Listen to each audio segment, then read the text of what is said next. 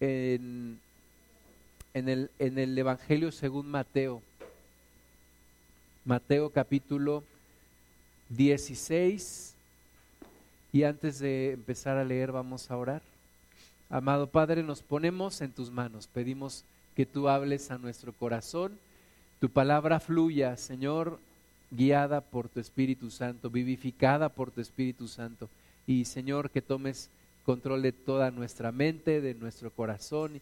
Y en tus manos pongo mi boca, Padre, para que ninguna palabra ociosa salga, sino la que ha de ser buena para la edificación. Y que a ti sea la gloria.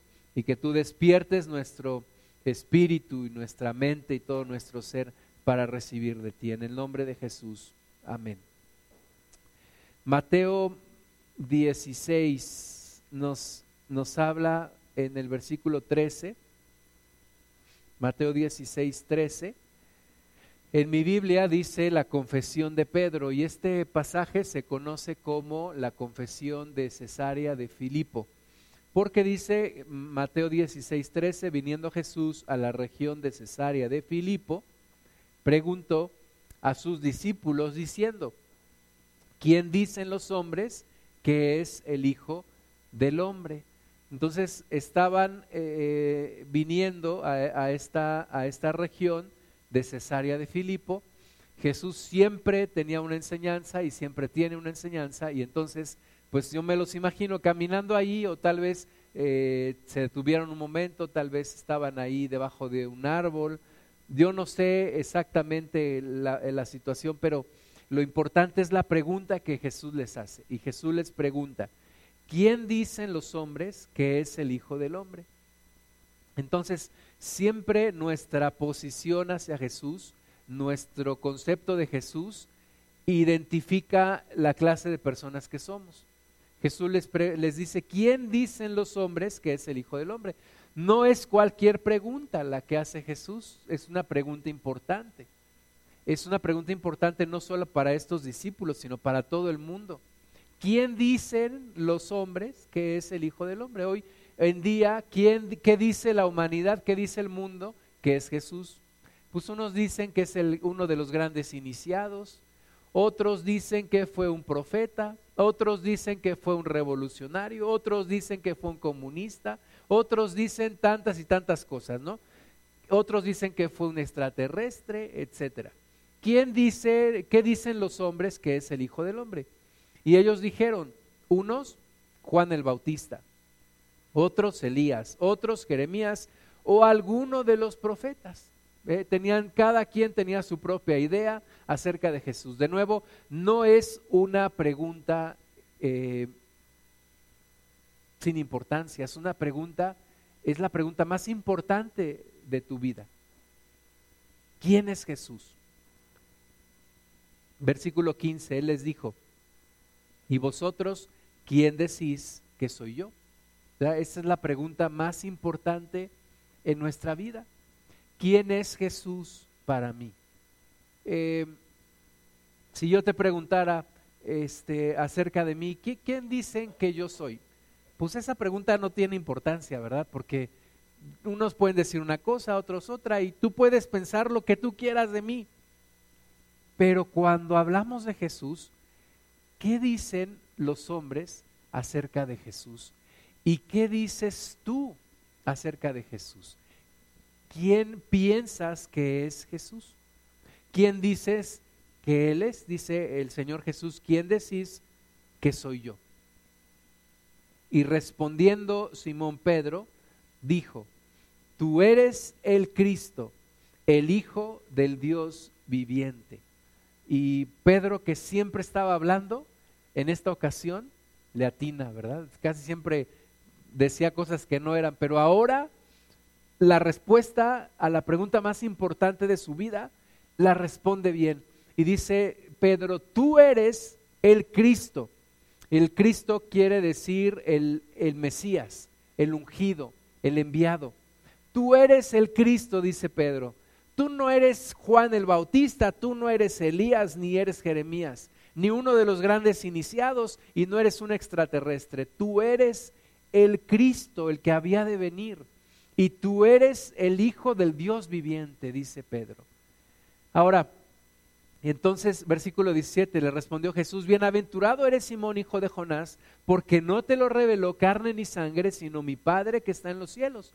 Entonces, Pedro contestó bien porque había recibido una revelación de parte de Dios, no porque fuera inteligente, no porque fuera eh, una persona atrevida, no, sino porque él había recibido una revelación de parte de Dios. Por eso Jesús le dice, bienaventurado eres, Simón hijo de Jonás, no contestaste de acuerdo a tu sabiduría o a tu conocimiento, sino porque mi Padre te lo reveló, mi Padre que está en los cielos te lo reveló. Entonces, aquellas personas que podemos declarar, que podemos creer que Jesús es el Cristo, que no es uno de los grandes iniciados, que no es un profeta más, que no es un profeta como Mahoma, que es el Hijo de Dios, el único camino a Dios, lo hacemos, lo podemos confesar porque nos lo reveló Dios Padre. Y somos una clase diferente de personas, porque constituimos lo que Jesús llamó la iglesia. Entonces la iglesia está compuesta por personas que creen que Jesús es el Cristo, que creen que Jesús es el Hijo del Dios viviente y, en quienes ya Dios ha hecho una obra de revelación, de revelarse a ellos. Eso es la iglesia. No nos reunimos para ver qué Dios hace con nosotros. Nos reunimos porque Dios ya hizo algo con nosotros, porque Dios ya reveló algo en nuestras vidas. Eso es la iglesia. Dice el versículo 18, yo también te digo que tú eres Pedro. Tú eres Pedro. Pedro quiere decir piedra. Y hay una diferencia entre una piedra y una roca. Nosotros estamos aquí sobre una roca, sobre este, este monte. Todo este monte es una gran roca. Pero una piedra puede ser una piedrita que tú agarras aquí y la tomas con tu mano. Entonces hay una diferencia entre piedra y roca. Y Jesús le dijo a Pedro, tú eres Pedro, tú eres piedra. Pero dice, y sobre esta roca, dice Jesús, edificaré mi iglesia. La iglesia de Jesús no está edificada sobre Pedro, la iglesia de Jesús está edificada sobre él. Dijo entonces, tú eres Pedro, sobre esta roca edificaré mi iglesia y las puertas del Hades no prevalecerán contra ella. Y a ti te daré las llaves del reino de los cielos, y todo lo que atares en la tierra será atado en los cielos, y todo lo que desatares en la tierra será desatado en los cielos. Y entonces la gente ahora piensa que Pedro está en el cielo con una gran cantidad de llaves y que cuando vas a ir al cielo vas a encontrar a Pedro y Pedro tiene las llaves y te va, y eh, te va a llevar a tu habitación, ¿no? Pero eso no es lo que Jesús estaba diciendo. Jesús estaba diciendo, tú eres Pedro, sobre esta roca edificaré mi iglesia, las puertas del Hades no prevalecerán contra la iglesia y a la iglesia le doy las llaves del reino de los cielos. Y todo lo que aten en la tierra será atado en los cielos y todo lo que desaten en la tierra será desatado en los cielos. Esa es una potestad que tiene la iglesia. Tenemos esa potestad. ¿Por qué? Porque hemos creído en Jesús. Versículo 20, entonces mandó a sus discípulos que a nadie dijesen que Él era Jesús, el Cristo. Jesús quiere decir Salvador, Cristo quiere decir Mesías, es una palabra en griego Mesías enviado o ungido. Jesús es el Cristo, el Salvador de este mundo. Entonces, toda persona que cree que Jesús es el Cristo, que lo acepta como Señor y como Salvador, toda persona que tiene una revelación de Jesús, una revelación que cambia su vida, ese, esa persona es parte de la iglesia, es parte de la iglesia universal de Jesús nosotros no podemos decir solamente los que se congregan en este lugar somos la iglesia, o solamente los que pertenecen a tal movimiento son la iglesia de Cristo. No, toda persona que cree en Jesús, que le has dado una revelación de Jesús, que le ha sido dada una revelación de Jesús, que cree en Jesús como el Cristo, como el Salvador, como el Hijo de Dios, y que esa revelación ha cambiado, ha transformado su vida, ha sido justificada. Esa persona es parte de la iglesia.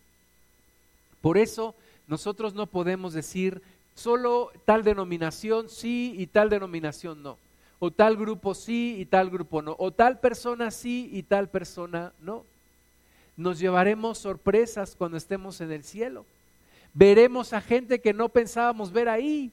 Y vamos a decir, ¿cómo? Estás aquí en el cielo si siempre te estuve predicando y nunca me hiciste caso. Y esa persona te va a decir, sí, pero en el último momento de mi vida me arrepentí y, reconocí a Cristo como mi Salvador.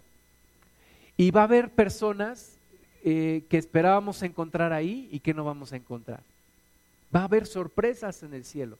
Entonces, la iglesia es ese grupo de personas que han creído que Jesús es el Cristo, que recibieron una revelación de parte de Dios. Y la iglesia de Cristo no conoce fronteras, no conoce países, no está destinada solamente a ciertos países, tampoco a ciertas épocas del tiempo.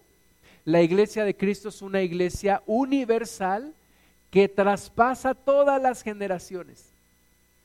Hoy le, di muchas gracias a Dios porque en el, en, aquí dirigiendo la alabanza estaban pues tres jóvenes, ¿no? Gracias a Dios Gloria a Dios. Y aquí al frente había también niñas con los panderos adorando a Dios, porque eso es la iglesia. La iglesia no es solamente gente grande, pero tampoco solo gente joven, ni solamente gente rica, pero tampoco solamente gente pobre, ni solamente personas de un color de piel. La iglesia es todo, ni tampoco somos solamente nosotros que vivimos en esta época.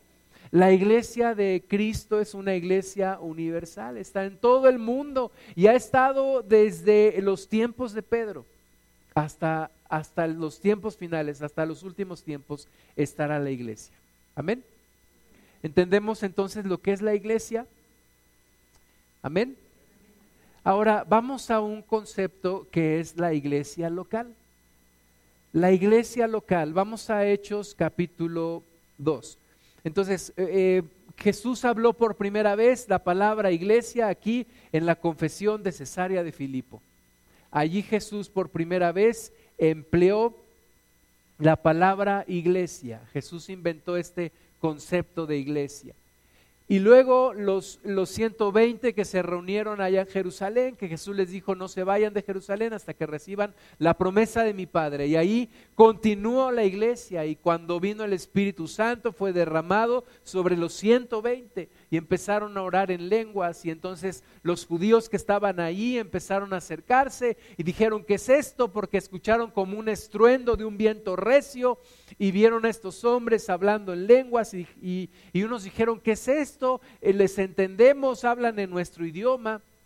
Y otros dijeron, están borrachos. Y Pedro dijo, no están borrachos, sino que se cumple la promesa eh, escrita en Joel, donde Dios dijo, derramaré mi espíritu sobre toda carne, y vuestros hijos profetizarán, y vuestros ancianos tendrán visiones, y vuestros jóvenes soñarán sueños. Y entonces Pedro da todo ese mensaje y en ese momento dice la Biblia que se añaden a la iglesia miles de personas. Miles de personas se añaden a la iglesia. Entonces sigue creciendo la iglesia y en Hechos 2, 42. Eh, la iglesia entonces, dado que Jesús les mandó que no se fueran de Jerusalén, pues la iglesia estaba ahí en Jerusalén. La iglesia estaba concentrada en Jerusalén, dice Hechos 2.42, y perseveraban en la doctrina de los apóstoles en la comunión unos con otros, en el partimiento del pan y en las oraciones. Esa era la vida cotidiana, la vida rutinaria, la vida diaria de la primera iglesia. Estaban concentrados en Jerusalén y perseveraban, dice aquí, en cuatro cosas. Y una de las características de la iglesia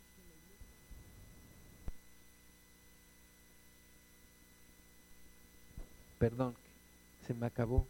Y la iglesia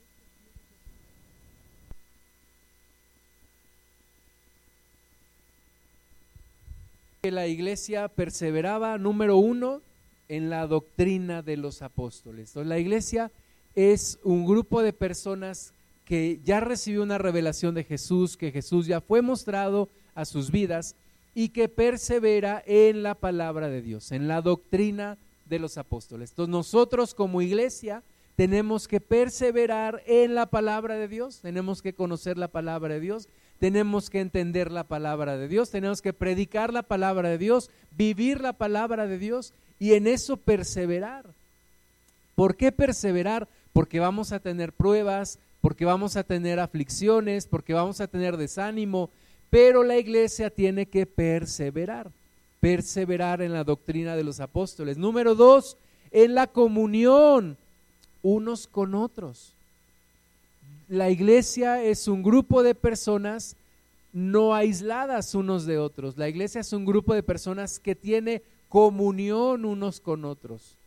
Común unión. Estamos unidos en el Señor y necesitamos relacionarnos, conocernos, hablarnos, convivir, eh, apoyarnos, llevar las cargas los unos de los otros, orar unos por otros aconsejarnos unos a otros, necesitamos estar en comunión unos con otros y en esto también necesitamos perseverar, porque también pues hay problemas, hay situaciones, hay malos entendidos, pero necesitamos perseverar como la primera iglesia perseveró en la comunión unos con otros.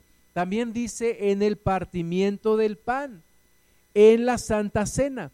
El Señor Jesús pidió que conmemoráramos su muerte a través de la Santa Cena. Entonces la primera iglesia perseveraba en el partimiento del pan, en la Santa Cena, y dice también en las oraciones.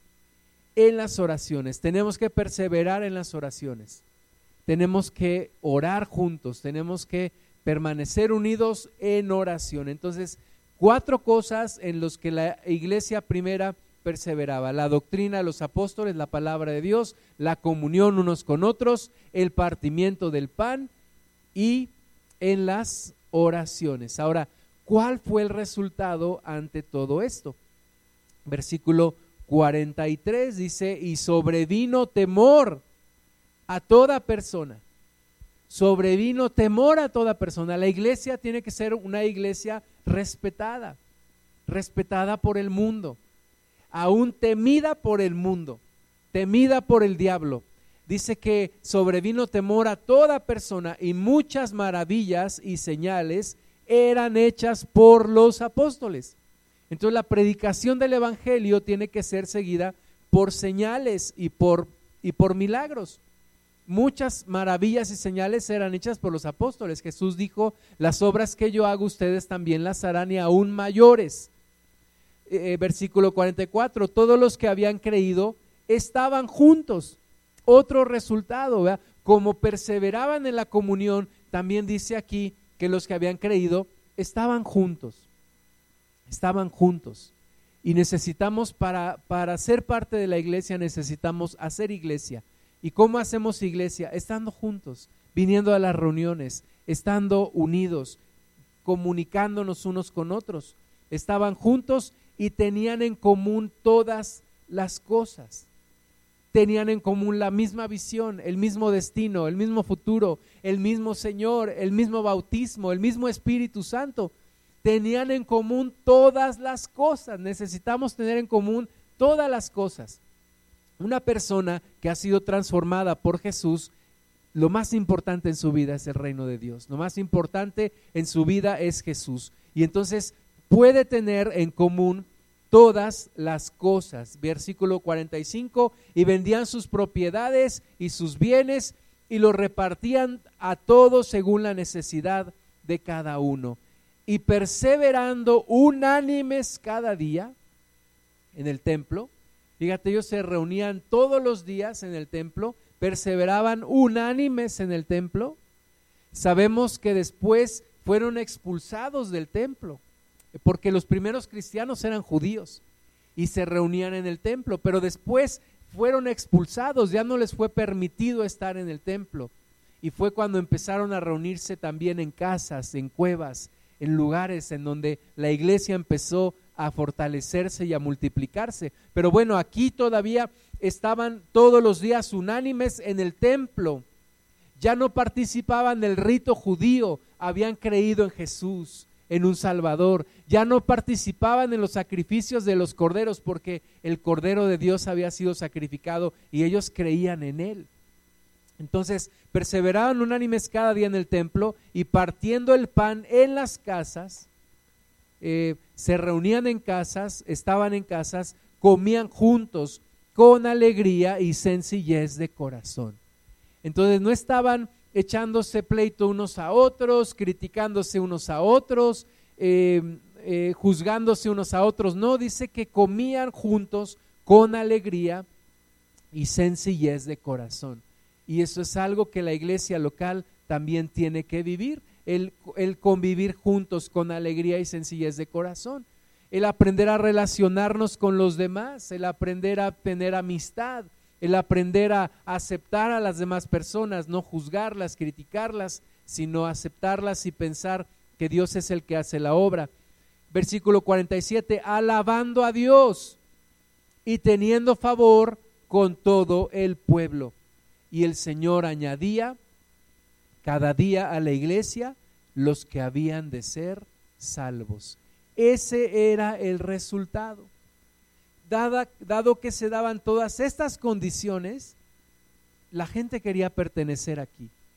El Evangelio era predicado, las personas creían y las personas se unían y cada vez había más personas en donde Cristo era revelado en sus corazones y ellos tenían favor con todo el pueblo, con todo con todas las personas que estaban alrededor. Ese es el diseño de la iglesia local. Ese es el diseño al cual Dios nos está llamando a ti y a mí. ¿Estamos aquí todavía? Amén. Entonces, ahora vamos a Hechos 11, Hechos 11, 19.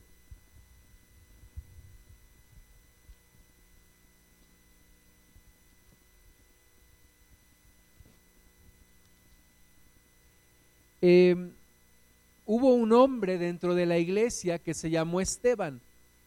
Esteban fue el primer hombre en morir por la causa de Cristo. Esteban fue apedreado por los judíos. Y, eso desató una persecución. ¿Verdad? Dijeron, bueno, ya lo hicimos con uno, vamos a acabar con todos. Y entonces empezó a haber persecución. Y dice Hechos 11, 19. Recuerda, hasta este momento la iglesia estaba concentrada en Jerusalén. Ahí estaban todos, pero dice el versículo 19, ahora bien, los que habían sido esparcidos a causa de la persecución que hubo con motivo de Esteban. Entonces, la iglesia fue esparcida.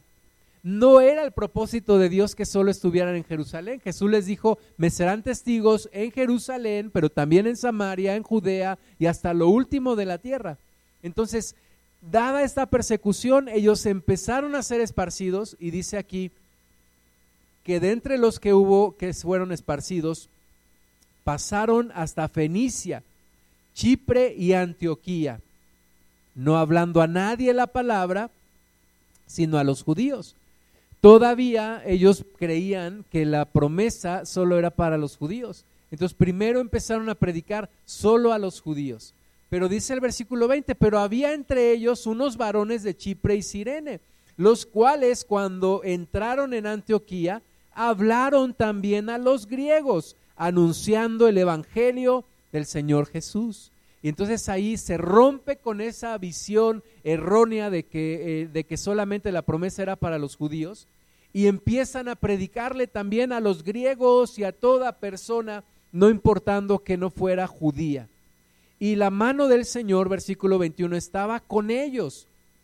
Y gran número creyó y se convirtió al Señor. De nuevo, la iglesia está compuesta por personas que reciben una revelación de Jesús. Y estas personas creyeron y se convirtieron al Señor y fueron parte también de la iglesia. Versículo 22, llegó la noticia de estas cosas a oídos de la iglesia que estaba en Jerusalén y enviaron a Bernabé que fuese hasta Antioquía.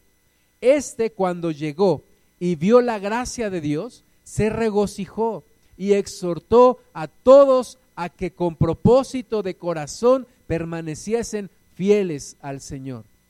Este es el concepto de la iglesia local, hermanas y hermanos.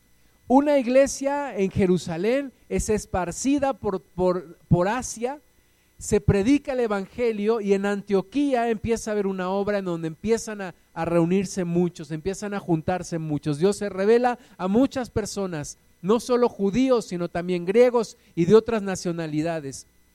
Y entonces prospera la obra y los hermanos de Jerusalén mandan a Bernabé y les habla y les dice, permanezcan fieles al Señor. Versículo 24, porque era varón bueno y lleno del Espíritu Santo y de fe, y una gran multitud fue agregada al Señor. Y ya había una iglesia en Antioquía.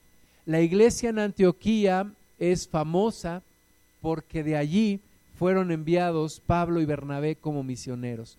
Entonces, he ahí el concepto de la iglesia local, hermanas y hermanos, una iglesia que está unida a Cristo, que está unida al Espíritu Santo, que está en un lugar, en una localidad, cumpliendo una función específica. Dios no quiere que la iglesia esté en un solo lugar. Dios quiere bendecir a todas las naciones del mundo. Dios quiere bendecir a todas las familias de la tierra.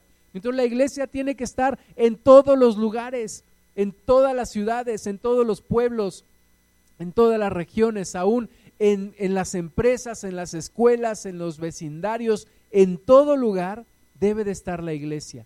De nuevo, la iglesia es un conjunto de personas que han recibido una revelación de Jesús que ha transformado sus vidas. Versículo 25, después fue Bernabé a Tarso para buscar a Saulo y hallándole le trajo a Antioquía y se congregaron allí todo un año con la iglesia y enseñaron a mucha gente y los discípulos se les llamó cristianos por primera vez en Antioquía.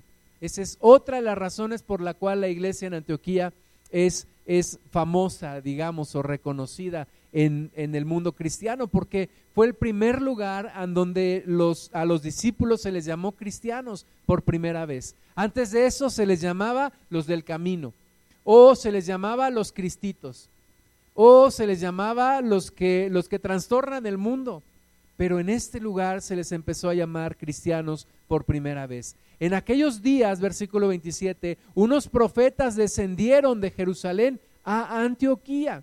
Entonces, al menos aquí vemos que al menos ya había iglesia en Jerusalén y había iglesia en Antioquía. Y levantándose uno de ellos, llamado Agabo, daba a entender por el Espíritu que vendría una gran hambre en toda la tierra habitada, la cual sucedió en tiempos de Claudio, no de Claudio que está aquí atrás, no, del emperador romano llamado Claudio. Entonces los discípulos, cada uno conforme a lo que tenía, determinaron enviar socorro a los hermanos que habitaban en Judea, lo cual en efecto hicieron enviándolo a los ancianos por mano de Bernabé y de Saulo. Entonces, hermanas y hermanos, ahí está el concepto de la iglesia local. Hay una iglesia universal a la cual todos pertenecemos, pero hay iglesias locales grupos en donde nos reunimos, en donde buscamos la presencia de Dios, pertenecemos a la Iglesia Universal de Jesús, pero hacemos nuestro trabajo de manera local. Hacemos nuestro trabajo en donde nos toca. Mostramos el reino de Dios y hacemos que el reino de Dios esté en donde nos está tocando. Y, y el llamado es en, este, en esta hora para que te identifiques con este grupo local, con esta iglesia local. algunas, algunos hombres han puesto reglas y dicen, bueno, abajo de 120 no es iglesia, dicen es célula.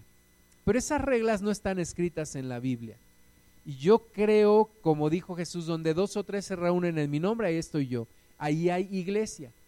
Entonces, el llamado es a seguir construyendo esta iglesia local, a seguir buscando la presencia de Dios en este lugar. Algunos dicen, yo pertenezco a la, a la iglesia de, de, Cristo. Yo pertenezco a la iglesia universal, entonces un día voy aquí, otro día voy allá, otro día voy acullá. Oye, eso sería como si yo dijera, bueno, yo pertenezco al apellido Martínez y un día duermo en esta casa de mi tío, otro día duermo en la casa de mi papá, otro día en la casa de mi primo. No, yo tengo una familia, así pertenezco, eh, salí de una familia, pertenezco a esa, pero mi, llamado también está en fortalecer una familia, que como dice la palabra, eh, eh, dejará el hombre a su padre a su madre, se unirá a su mujer, inicia una familia. Entonces, aunque pertenecemos al cuerpo de Cristo, necesitamos tener el llamado, escuchar el llamado para fortalecer, para conformar una iglesia local. Vamos a, Hechos capítulo 13, Hechos 13, 1. Dice, había entonces en la iglesia que estaba en Antioquía. Entonces, la iglesia en Antioquía se convirtió en una congregación. El grupo en Antioquía fue fortalecido. Dice que Pablo y Bernabé pasaron ahí un año y enseñaron a muchas personas y levantaron ministerios y, y, había, y de nuevo es, es reconocida esta iglesia en Antioquía porque dice el versículo 1 del capítulo 13 de Hechos, había entonces en la iglesia que estaba en Antioquía profetas y maestros. Bernabé, Simón, el que se llamaba Níger, Lucio de Sirene, Manaén, el que había, se había criado con Herodes el tetrarca, y Saulo. Ahí hasta, hasta el, el más chimuelo mascaba tuercas, hasta del más calvo se hacían trenzas, ¿verdad? Cualquiera que escogieras de ahí la iglesia en Antioquía eh, tenía una madurez espiritual, un crecimiento espiritual, había, dice que había maestros y había profetas, y versículo 2, ministrando estos al Señor y ayunando, dijo el Espíritu Santo, apartadme a Bernabé y a Saulo para la obra a que los he llamado. Entonces, habiendo ayunado y orado, les impusieron las manos y los despidieron. Gran parte de la obra de la iglesia local es que se cumpla el ciclo de vida de un cristiano. Un cristiano en primer lugar tiene que ser alcanzado. Todos nosotros hemos sido alcanzados por alguien que nos predicó, alguien que estuvo orando por nosotros, alguien que nos, predicó la palabra, pacientemente estuvo ahí. Entonces todo cristiano tiene que ser primero alcanzado. Segundo, tiene que ser preparado. Ya leímos que Pablo y Bernabé pasaron ahí un año enseñando a muchas personas. Entonces la persona tiene que ser preparada, tiene que ser instruida. Y ahí es donde todos tenemos que entender que necesitamos preparación, crecer. Qué padre cuando vemos una persona como hoy iniciando en, un, en un ministerio o haciendo algo para el Señor, porque eso nos habla de un desarrollo, de un crecimiento. Porque para eso estamos, para seguir creciendo, no para simplemente estar ahí y, y no ver un cambio en nuestra vida. Entonces, todo cristiano es alcanzado, es preparado y tercero es enviado. Es enviado. Algunos eh, dicen que hay dos tipos de personas en las iglesias. Los que son enviados y los que se quedan para enviar. Entonces, todos tenemos un llamado. Todos tenemos una función en la iglesia. Hay que descubrir ese llamado y conformamos la iglesia para hacer la obra del ministerio. Amén. ¿Están aquí todavía? ¿Su cuerpo o, nada más, o también su, su mente? ¿Todo? Efesios 4. Efesios 4, 1. Dice el apóstol Pablo, yo pues preso en el Señor, os ruego que andéis como es digno de la vocación con que fuisteis llamados. Ya, ya para los tiempos de Pablo, entonces ya era claro el concepto de las iglesias locales, porque ahora Pablo le está escribiendo a la iglesia en Éfeso, en una región allá de Asia, pero también le escribió a la iglesia en, en Colosio, también le escribió a la iglesia en Filipo, Filipenses, también a la iglesia en Corinto, los corintios, y así había iglesia en Roma, en Antioquía, en, ya en muchos lugares, gracias a Dios. Entonces Pablo ahora le escribe a la iglesia de Éfeso y a todos nosotros que eh, andemos como es digno de la vocación con que fuimos llamados, con toda humildad y mansedumbre, soportándoos con paciencia los unos a los otros en amor, solícitos en guardar la unidad del Espíritu en el vínculo de la paz. Un cuerpo y un espíritu, como fuisteis también llamados en una misma esperanza de vuestra vocación. Un Señor, una fe, un bautismo, un Dios y Padre de todos, el cual es sobre todos y por todos y en todos. Entonces Dios quiere que estemos unidos, que, que estemos comportándonos a la altura del llamado que recibimos, que conformemos la iglesia, que seamos parte de la iglesia local, sí tenemos pertenencia con la iglesia, porque somos parte de la iglesia universal de Jesucristo, y yo no me convertí a una iglesia, yo me convertí a Cristo, y la salvación no me la da una iglesia, me la da Jesucristo, sí, pero también necesito pertenecer a una iglesia. Necesito estar dentro de la iglesia local. Versículo 7, pero a cada uno de nosotros fue dada la gracia conforme a la medida del don de Cristo, por lo cual dice, subiendo a lo alto llevó cautiva la cautividad y dio dones a los hombres. Y eso de que subió, que es, sino que también había descendido primero a las partes más bajas de la tierra. El que descendió es el mismo que también subió por encima de todos los cielos para llenarlo todo. Y el mismo constituyó a unos apóstoles, a otros profetas, a otros evangelistas, a otros pastores y maestros. Entonces hablamos de los cinco ministerios, los cinco ministerios que estableció aquí la palabra de Dios, el apóstol, profetas, evangelistas, pastores y maestros, a fin de perfeccionar a los santos para la obra del ministerio entonces, lo que yo quisiera que pusiéramos atención dice que nosotros los santos debemos ser perfeccionados para hacer la obra del ministerio. La obra del ministerio no la hace uno o dos o tres. La obra del ministerio la hacemos todos, dice aquí. Somos perfeccionados para hacer la obra del ministerio, para la edificación del cuerpo de Cristo, hasta que todos lleguemos a la unidad de la fe y del conocimiento de Dios a un varón perfecto, a la medida de la estatura de la plenitud de Cristo. Ese es el propósito. Que todos unidos, que todos juntos lleguemos a esa estatura del varón perfecto. Versículo 14, para que ya no seamos niños fluctuantes, llevados por doquiera por todo viento de doctrina, por estratagema de hombres que para engañar emplean con astucia las artimañas del error sino que siguiendo la verdad en amor, crezcamos en todo en aquel que es la cabeza. Esto es Cristo.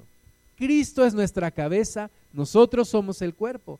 Versículo 16, de quien todo el cuerpo, bien concertado y unido entre sí, por todas las coyunturas que se ayudan mutuamente, según la actividad propia de cada miembro, recibe su crecimiento para ir edificándose en amor. Entonces, eh, debemos estar unidos, debemos estar haciendo cada quien su actividad propia y todos recibiendo un crecimiento que fluye desde la cabeza, pero que entre tanto todos estamos unidos, nos fortalecemos unos con otros. Ese es el diseño de Dios para la iglesia. Amén. Entonces tenemos la iglesia universal del Señor, la iglesia local, tenemos grupos locales, tenemos grupos conformados por personas como nosotros y nuestro llamado es a hacer el ministerio de la obra de Dios. Somos llamados a edificar el cuerpo de Cristo, a la obra del ministerio. ¿Cómo puedo yo permanecer fiel a un llamado? Porque eh, el Señor Jesús no quiere no quiere personas exitosas, quiere personas fieles. ¿Cómo puedo ser yo fiel a un llamado? Primero, mi fidelidad debe de ser a Cristo. Pero en segundo lugar, o, partiendo de allí, también una fidelidad a mi iglesia local, una fidelidad al lugar donde Dios te puso. Eh, cuando Dios le dijo a los judíos, ustedes ahora hacen cada quien como quiere, pero un día les será mostrado un lugar en donde tienen que llevar sus ofrendas, presentar sus primicias, eh, congregarse, ir a ese lugar. Y ese lugar, sabemos, estaba en Jerusalén. Pero ahora en el, en el modelo en Cristo hay múltiples iglesias locales, hay, gracias a Dios, muchas iglesias locales. Y yo tengo que buscar el lugar en donde Dios me dice que allí voy a pertenecer, que allí me voy a desarrollar, que allí voy a apoyar, que allí voy a crecer. Y yo tengo que mostrar una fidelidad a la iglesia local, florecer en el lugar en donde Dios me puso y ser fiel a mi llamado e identificarme con las personas que están allí conmigo.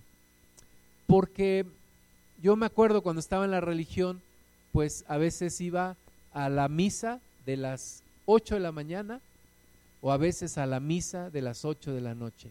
¿Todo para qué? Pues para que durante el día tuvieras tiempo para hacer lo que tú quisieras, ¿no? Entonces cuando ibas a la misa de las 8 de la mañana, te encontrabas a muchas personas que ni conocías. Y cuando te decían, ahora es tiempo de darse la paz, ¿no? Te dabas la paz, te saludabas con las otras personas, pero era la única interacción que tenías. Y cuando ibas en la, a las 8 de la noche, pues eran otras personas, ¿no? Entonces nunca hiciste relación con nadie allí. El propósito en la iglesia local de Cristo es que hagamos relación entre nosotros que estemos unidos, que estemos conociéndonos, que estemos apoyándonos, que juntos estemos haciendo la obra del ministerio, que juntos estemos estableciendo el reino de Dios en este lugar donde nos toca vivir ahora. Así como aquí, pues hay muchos lugares, hay otra congregación allá abajo, otra de este lado, otra por allá, otra en otra ciudad, en la Ciudad de México, en China, en, en muchos lugares. Cada quien haciendo su parte, cada quien haciendo lo suyo. Y nos une el Señor y nos une el Espíritu Santo. Pero es importante ser fiel a nuestra iglesia local. ¿Cómo apoyo a mi iglesia local? ¿Cómo puedo apoyar a mi iglesia local? Número uno, haciendo iglesia. O sea, asistiendo. Asistiendo a las reuniones. ¿Cómo, cómo es que se da esta, esta eh, poderosa iglesia en Antioquía. Se reunían, tenían las cosas en común, estaban ahí enseñando y siendo preparados. Entonces, número uno, tengo que asistir, hay que estar. Llama la atención, por ejemplo, gente que, que se fue del país hace mucho tiempo y que vive en otro país y desde allá dicen, miren, lo que México tiene que hacer es esto y esto y esto y esto. Entonces lo primero que dices, oye, tú ni siquiera vives acá. Entonces, para, para apoyar a la iglesia, primero tenemos que estar. Tenemos que estar ahí. Dicen que había un jefe en una empresa y lo primero que le decía a sus empleados, ustedes lo primero que tienen que hacer es estar aquí, porque yo no les voy a llevar el trabajo a su casa. Entonces tienen que llegar temprano y tienen que estar aquí para hacer el trabajo. Entonces, para, para apoyar a mi iglesia, primero tengo que hacer iglesia, tengo que asistir, tengo que estar.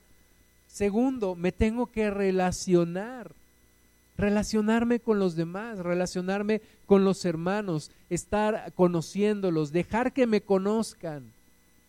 Cuando yo empecé a congregarme, yo terminaba la reunión y escapaba, me iba inmediatamente, hasta que un día entendí que me tenía que integrar tenía que conocer a los demás y tenía que dejar que me conocieran también a mí, porque eso se llama relación, comunión. Tercero, ¿cómo apoyo a mi iglesia local? Con mis oraciones. Leímos que la iglesia perseveraba en las oraciones, entonces apoyémonos en oración unos por otros. No ores nada más, ay te pido por mis hermanos, Señor, tú los conoces por nombre. No, Menciónalos por nombre, trae sus rostros a tu mente, levántalos delante del Señor y ora por ellos. Cuarta forma de apoyar a mi iglesia local con mis ofrendas, mis diezmos y mis primicias. Porque la iglesia local se sostiene de eso, de ofrendas, diezmos y primicias. Una persona una vez me dijo, oye, eh, que tú, eh, los cristianos reciben dinero de Estados Unidos, ¿verdad? Y les pagan por cada persona que llevan, ¿verdad? Le dije, no, estás un poco equivocada. Este, la iglesia local se sostiene de ofrendas, diezmos y primicias de la misma iglesia local. Sí, sí, gracias a Dios hemos recibido y podemos recibir apoyo de otros lugares, pero no pidamos apoyo de otros lugares cuando que nosotros no apoyamos. Entonces es otra forma de apoyar también a mi iglesia local. Y quinta forma de apoyar a mi iglesia local con la invitación de gente nueva. Comparto el Evangelio y los traigo a mi iglesia local. Llama la atención personas que se congregan en un lugar, comparten la palabra a sus amigos, pero los llevan no a donde se congregan, los llevan a otro lugar. Entonces, ¿cómo es posible? Te reúnes en este lugar, pero no traes a la gente a este lugar, no predicas el Evangelio o no hablas de lo que Cristo ha hecho en tu vida.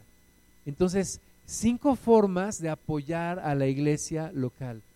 Y yo espero que cada vez nos sintamos más identificados a esta obra, porque conformamos este lugar somos llamados a fortalecer, a crear, a perseverar en este grupo, en esta iglesia local.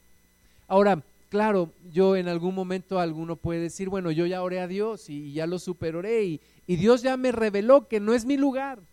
Ok, está bien, pero si estás aquí es porque Dios te ha mostrado que este es el lugar para congregarte. Y hay que apoyarlo, hay que hacer las cosas, hay que orar a Dios, hay que fortalecer eh, la comunión unos con otros, apoyar la obra del ministerio en este lugar. Tenemos necesidad de hacerlo. Dios nos ha llamado a eso. Vamos a leer el Salmo 122.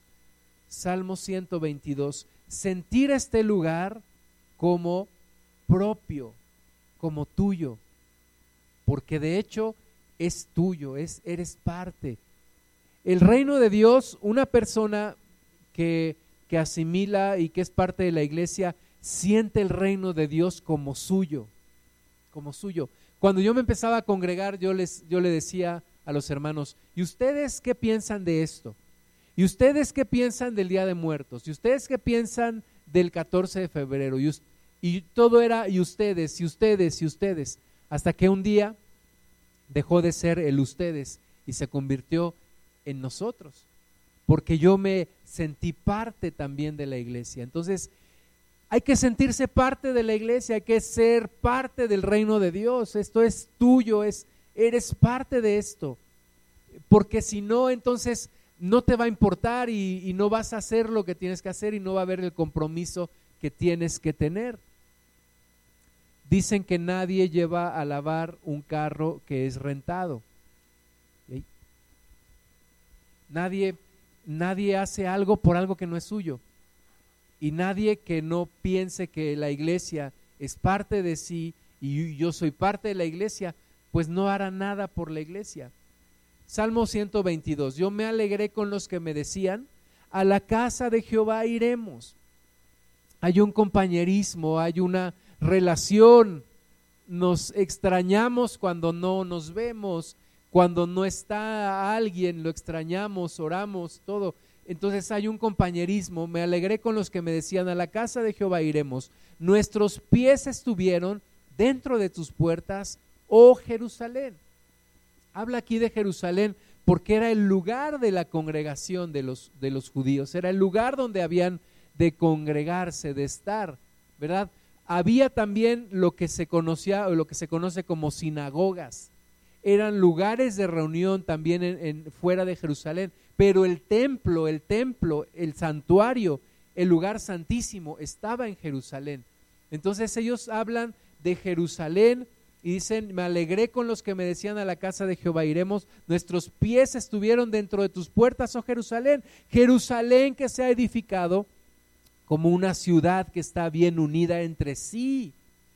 Y allá subieron las tribus, las tribus de Jehová, conforme al testimonio dado a Israel para alabar el nombre de Jehová. Esta gente sentía un amor por la casa de Dios. Y tú y yo, yo oro a Dios que Dios nos toque nuestro corazón para que sintamos un amor por la iglesia, por la casa de Dios, no solo por el lugar, pero también por las personas que conformamos la iglesia de Cristo. Yo he encontrado en la iglesia de Cristo mis mejores amigos. Cuando yo me convertí a Cristo, mis amigos me rechazaron y la verdad es que yo tampoco ya no quería estar con ellos porque ellos tenían una forma de vivir que era contraria a lo que yo quería. Y entonces empecé a integrarme a la iglesia. Mis mejores amigos hoy están en la iglesia. Mis, mis mejores amistades están dentro de la iglesia. Tengo amistades fuera de la iglesia, pero no es lo mismo. No es lo mismo. Con la iglesia comparto todo.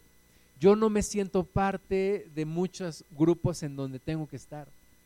Pero la verdad es que no me siento parte de, estoy ahí porque tengo que desempeñar una función, un trabajo o algo. Pero no me siento parte de ese, grupo, pero me siento parte de la iglesia de Cristo. Me siento parte de la iglesia. Eh, ahí es donde puedo, ahí es donde yo sé que pertenezco a la iglesia de Jesús. Ahí es donde yo sé que soy aceptado y que acepto a mis hermanos en la iglesia de Jesús. Entonces, versículo 5, porque allá están las sillas del juicio, los tronos de la casa de David. Pedid por la paz de Jerusalén. Sean prosperados los que te aman. Sea la paz dentro de tus muros y el descanso dentro de tus palacios por amor de mis hermanos y mis compañeros, diré yo, la paz sea contigo. Por amor a la casa de Jehová, nuestro Dios, buscaré tu bien. Una vez un pastor en, Ciudad Juárez, el hermano Víctor Richards, fuimos a pedir consejo y él nos dijo, una persona que intercede por la iglesia es una persona que cuando vienen problemas no se alegra porque vienen problemas a la iglesia es una persona que se duele cuando vienen problemas a la iglesia y es una persona que se alegra cuando vienen bendiciones a la iglesia. Entonces, el sentirte identificado con esta obra es sentir dolor cuando le pasa algo a alguien y sentir alegría cuando Dios nos está bendiciendo. Dice aquí que por amor al Señor y por amor a Jerusalén buscaré tu bien. Sea la paz contigo. Y eso es lo que debemos de buscar, que Dios bendiga esta obra, que Dios multiplique, bendiga, traiga fortaleza, unidad a esta obra y que esta obra persevere, persevere hasta el final. Zacarías capítulo 4, Zacarías 4:10. Dice, eh, Zacarías 4:10. Dije, mm, no era esta cita la que yo quería.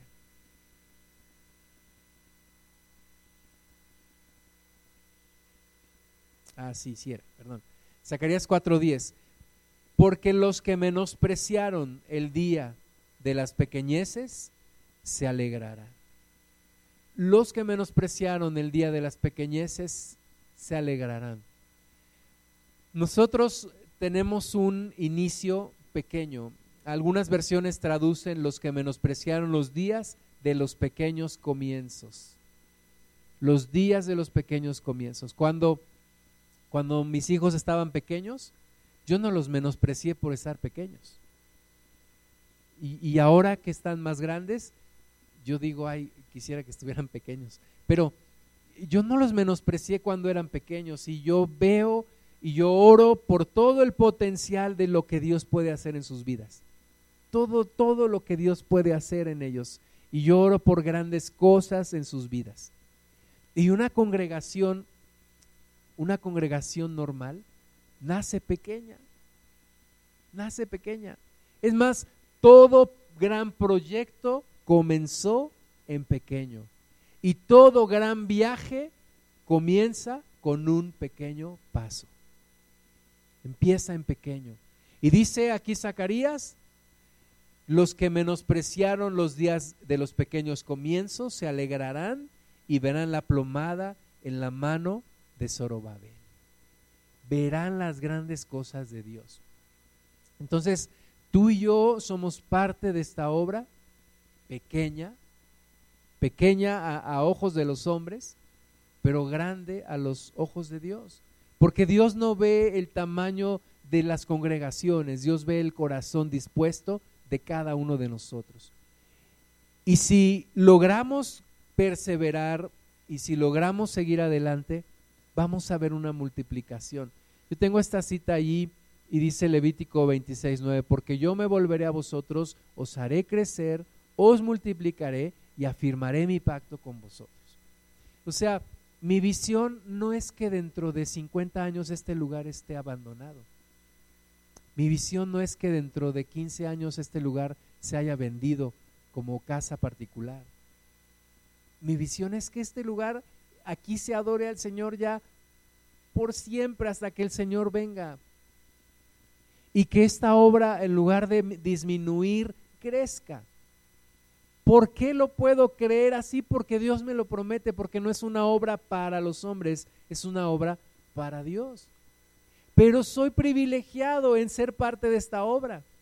Y yo quisiera que tú te sintieras también así, parte de esta obra, parte de lo que Dios está haciendo aquí. Yo veo a, la gente del mundo, desempeñan un trabajo, van a su casa, tienen diversión y esa es su vida. Esa es su vida. Y están construyendo algo con temporalidad. Eh, en, esta semana me causó un poquito de ruido una publicación de un amigo mío, que ya tiene muchos años que no lo veo, pero estaba poniendo en renta su casa a través del Facebook. Y era una casa con 1500 metros cuadrados de terreno en un lugar exclusivo cerca de la Ciudad de México, una casa súper, súper bonita. Y yo me quedé, ahora sí, wow, ¿no? Oye, qué padre casa, ¿no? A 20 minutos de el centro financiero de la Ciudad de México. Pero luego pensé, pero qué triste tener solamente un lugar temporal y construir una vida temporal.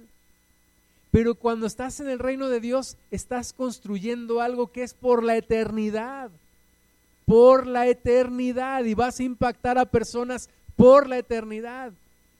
Eso, eso sí es digno de buscarse y de vivirse. Algo que permanece para siempre. Entonces, empezamos en pequeño, pero alguien una vez me dijo, piensa en grande, empieza en pequeño y crece rápido. Piensa en grande y empieza, y empieza con un pequeño paso. Jeremías 30, 19. En una de las reuniones de oración, Dios me dio esta palabra para esta obra.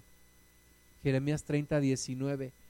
Y saldrá de ellos acción de gracias y voz de nación que está en regocijo y los multiplicaré y no serán disminuidos. Los multiplicaré y no serán menoscabados. Y serán sus hijos como antes. Y su congregación delante de mí será confirmada y castigaré a todos sus opresores. Yo veía el año pasado, eh, Señor, esta familia se va a mudar a tal lugar y esta otra familia se va a este otro lugar, a esta otra congregación y, y este, esta familia pues ya dejó de venir y estos, y entonces Señor, ¿qué va a pasar? Y Dios me dio esta palabra, no serán menoscabados y no serán disminuidos. Vamos a crecer, vamos a ser multiplicados por la fidelidad de Dios. Ahora, estoy convencido de algo. Una vez un, hermano me dijo, tú tienes que pensar si, si solo iniciaste en esta congregación y vas a ir a otro lugar, o si vas a estar ahí y sabes que mi oración a Dios es, Señor, yo quiero seguir junto con mi familia, yo quiero estar en este lugar. Eh, enséñame a amar a este, este lugar, enséñame a amar a esta gente, enséñame a amar esta, esta ciudad. Y, yo quiero estar ahí, yo quiero ser parte de la obra de Dios aquí. Yo, eh, yo hace 20 años quería irme a vivir a otro país y nunca se pudo. Y, y hoy que estoy aquí digo, yo no sé tus planes, Señor, pero yo quiero aquí. Yo quiero, yo quiero aquí. Yo quiero seguir aquí.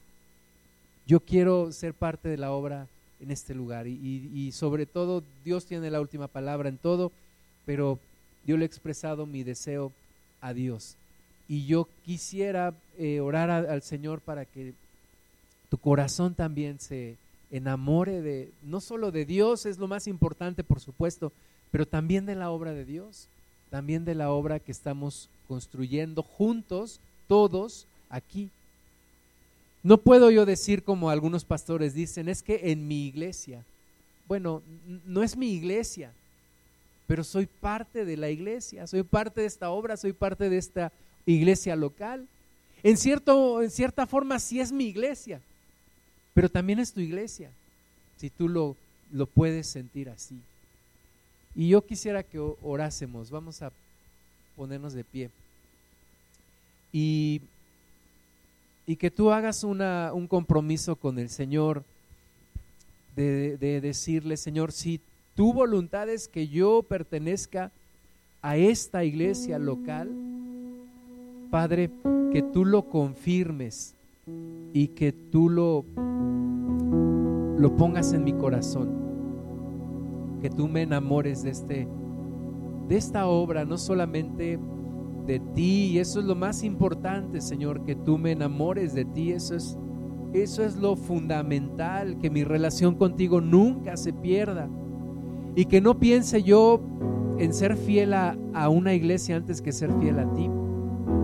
Pero también yo te pido, Señor, que como, como Jesús dijo, los hijos que tú me diste, y Jesús también dijo que a ninguno de los que les, le fue dado perdió. Yo creo, Señor, que tú nos das en este lugar un grupo de personas comprometidas que van a sentir que son parte de este lugar, que son parte de esta iglesia local. Señor, como aquel hombre que se quedó defendiendo en contra de los filisteos, un pequeño terreno con lentejas.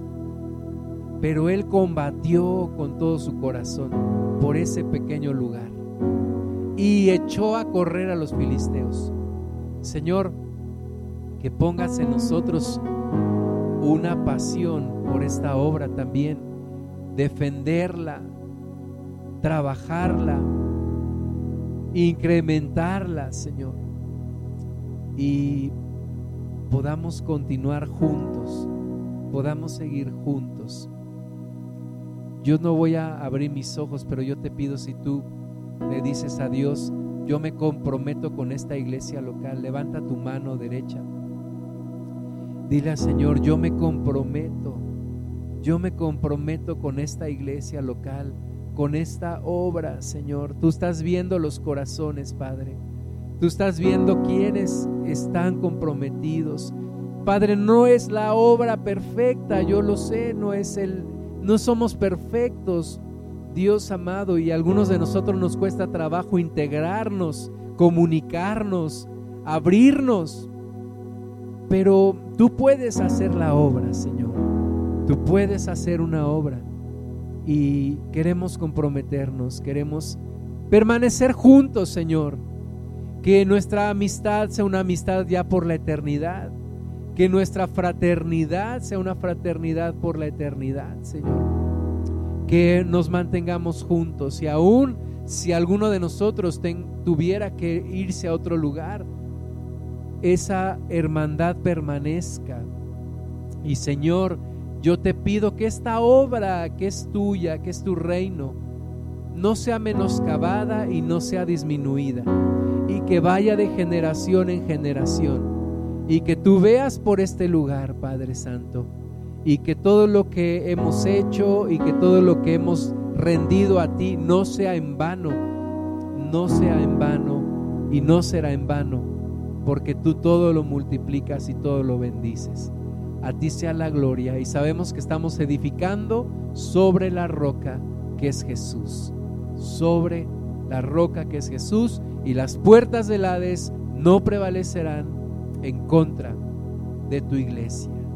En el nombre de Jesús te bendecimos, Señor. Te damos la gloria. En el nombre de Jesús.